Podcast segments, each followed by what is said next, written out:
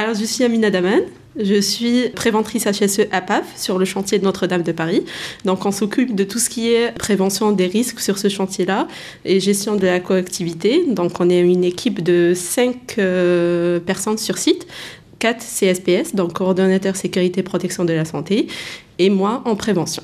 Et là, c'est pour le plomb Oui, là, vous avez une euh, petite sensibilisation, donc qui va durer une dizaine de minutes, pour vous parler du risque plomb sur ce chantier. Parfait.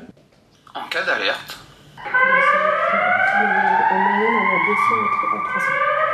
Ah, c'est le signe d'alerte. Ça, ça veut dire que s'il y a du feu, faut sortir. Exactement. Ouais.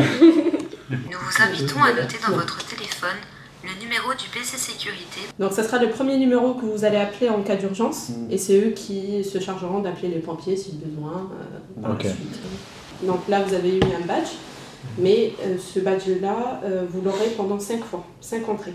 Au-delà de D'accord. 5 entrées, votre badge vo- sera bloqué, et vous aurez à passer une formation plomb pour pouvoir rentrer à l'intérieur de la cathédrale. le plomb est un métal naturel qui a beaucoup été utilisé dans la construction et en particulier sur le site de Notre-Dame de Paris. Il est employé pour le sertissage des vitraux et principalement pour la réalisation de la couverture.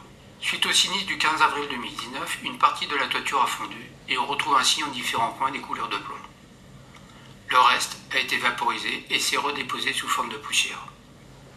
C'est cette poussière dont il faudra se protéger au cours de la visite et ne pas l'exporter en dehors du site en observant les règles que nous allons vous présenter. La première voie d'entrée se fait par l'inhalation de poussière. La seconde a lieu par ingestion. C'est la raison pour laquelle il est interdit de mâcher du chewing-gum. L'augmentation de la salivation, le fait de se passer régulièrement la langue sur les lèvres, favorise la pénétration du plomb dans l'organisme.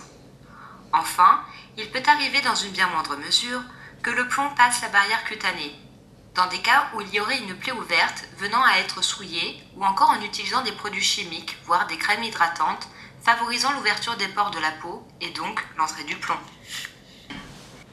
Vous pourrez être amené à voir des personnels réaliser des prélèvements de poussière surfacique au moyen d'un cadre métallique et de lingettes. Des capteurs atmosphériques tournent également en permanence sur le site. Pour votre visite, nous allons vous mettre à disposition une combinaison jetable et des sous-vêtements jetables.